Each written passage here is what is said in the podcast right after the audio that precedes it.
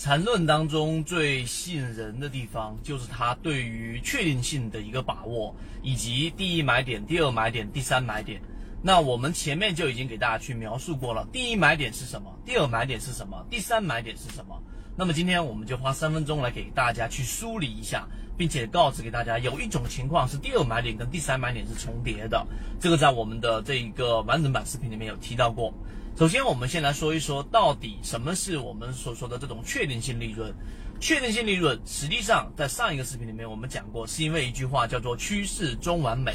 如果你没有了解，你往前去听。那么，什么叫趋势中完美呢？也就是说，当一只个股它一旦是要形成我们所说的这一种走势趋势的话，它必须要有两个我们所说的中枢。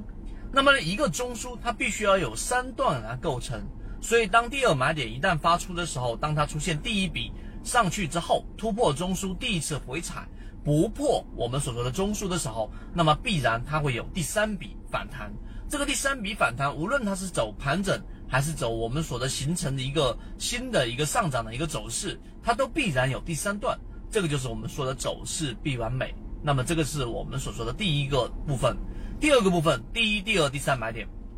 第一买点是当一只个股形成一个中枢，当一只个股形成一个中枢之后，出现快速的调整和下跌之后的第一次背驰，那么这就是我们所说的第一买点。第一买点它有极高的安全性，和你在第一买点买进去的时候，即使它并没有出现我们所期待的第二买点形成一个走势，那它必然也会回到中枢附近，这个是第一买点。第二买点是当一只个股突破了我们所说的这个中枢之后的第一次回踩，请注意，这里面我们所讲的是指次级别，就是小的一个六十分钟级别也好，三十分钟级别也好，那么这一个回踩就是我们所说的第二买点。第二买点往上走之后，再形成一个中枢，就是我们所说第三买点，随时都可能结束的一个位置。这个位置就要避开我们前面的等候时间，让我们的交易。更加的高效化。那刚才我们说的第二买点跟第三买点在什么时候进行重叠呢？第二节跟第三节的这个买点啊，第二跟第三买点重叠的时候，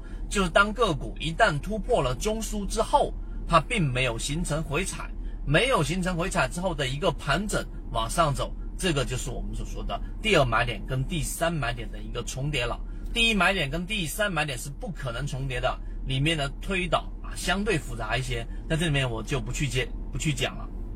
那么今天的三分钟对于大家来说可能理解程度有一点点难，但是如果你走过了我们完整的专栏，你听了我们完整对于缠论的讲解，你就会知道我已经用最通俗的语言帮大家把缠论里面最精华的部分可以落地实战的部分，一个是确定性，一个是第一、第二、第三买点的介入位置。相反的，第一、第二、第三卖点的一个出来位置都已经非常完整的阐述出来了。所以，如果今天我讲的内容你听懂了百分之十，或者百分之二十，或者百分之三十，你想要更多的去理解，